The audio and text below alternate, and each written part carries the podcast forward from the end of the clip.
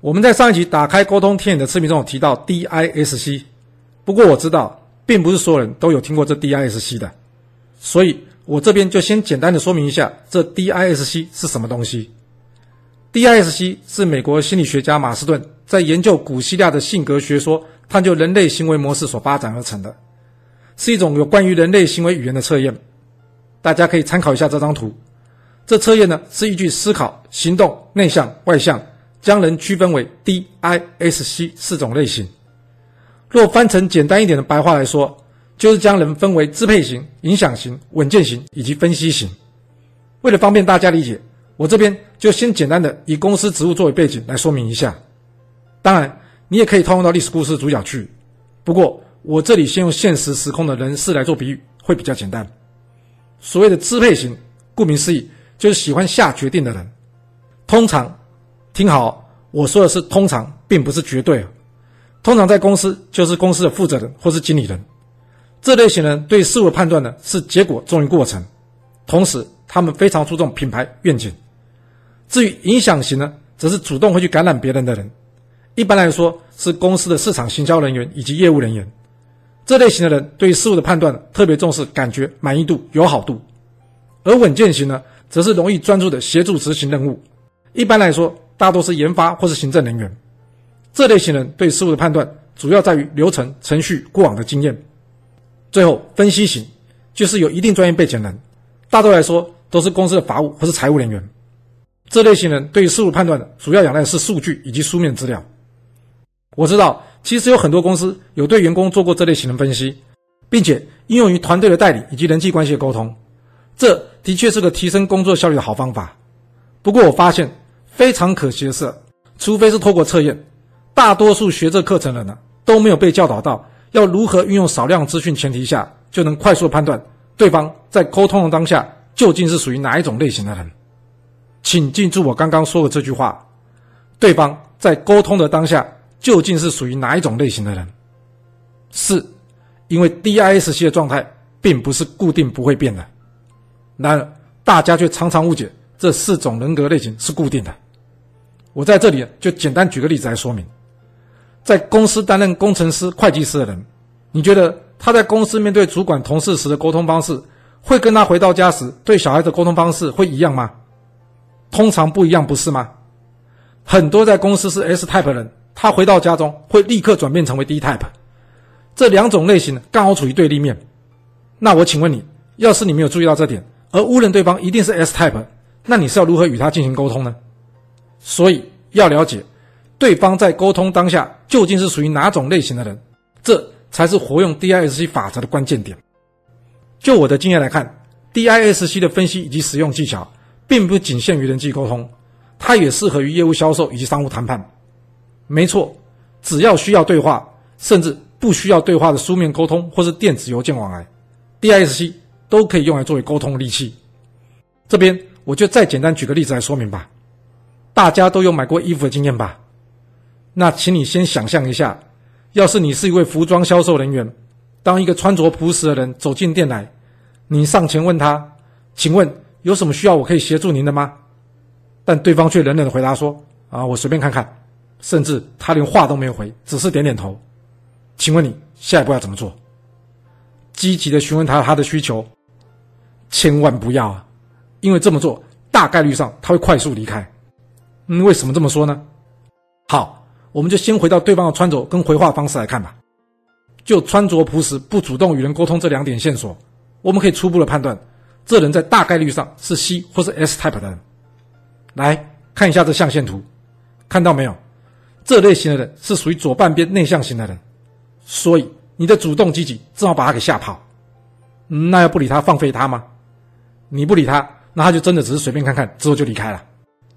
哇，有没有那么难搞？理他也不对，不理他也不行。其实你只要知道对这类型的人他的沟通方式之后，你就会发现，其实他们并不难搞。我们现有的观念，除非客人是躲进来吹冷气的，要不然大多走进店来的都是有一定需求的客户。所以呢，我们应该要好好把握每个进门客户的机会。面对 C 或 S type 的人，我们要做的事呢，并不是积极的询问他的需求，而只是要告诉他特价商品跟热销商品放在哪。是，不要抛出问题，只要给出指引。接着我们要做的事就是观察他的行动。会走向特价商品的人多半是 C type 的人，而会去看热销商品的人则多半是 S type 的人。了解了这一点之后，我们才可以开始用正确的方式去应对与他沟通。要是你发现，在你的提示或是指引之后，这个人他正慢慢的飘过去看这热销商品，bingo 啦！换句话说，他是 S type 的人。那接下来我该怎么做呢？你不需要他回答你任何话题，也不需要称赞他眼光好，你只需要简单告诉他这件热销商品卖得有多好，甚至是就快要没库存了。若是他有需要的话，你可以先帮他看看还有没有库存，也就是所谓的饥饿行销啊。要是你公司同意，最好话你可以再补上一句，你呀可以先买回去，只要没下水，三天内都可以拿来退还之类的话，这就可以促使这客户下决定要不要进行采购啊。那我们再举一个例子，假设你是开饮料店的，你觉得你的 menu 要如何设计？要是这 menu 上有比较高价品项，这点可以吸引 D type 的人来，而美美的产品图呢，则可以吸引 I type 的人。至于打上星星符号、店长推荐或是人气商品，则是 S type 的首选。还有今日特价，则对 C type 的有诱因。那么是不是都是来喝饮料？但每个人的决策方式不同，我们怎么可能用同一种方式去吸引对方呢？上面这些例子啊，大多是销售例子，但别误会啊，别以为 DISC 的这沟通方式只适合用于销售。就像我们前面说的，商务谈判、人际关系，只要需要与人沟通了，这 DISC 的技巧都有用得到的地方。刚好现在接近年终了，应该有很多公司在打考绩。那我们就用打考绩这件事来举个例吧。面对公司的考核，我请问你，你有事先预做准备吗？要是主管将你的考评打得不好，你该怎么反应？跟他吵。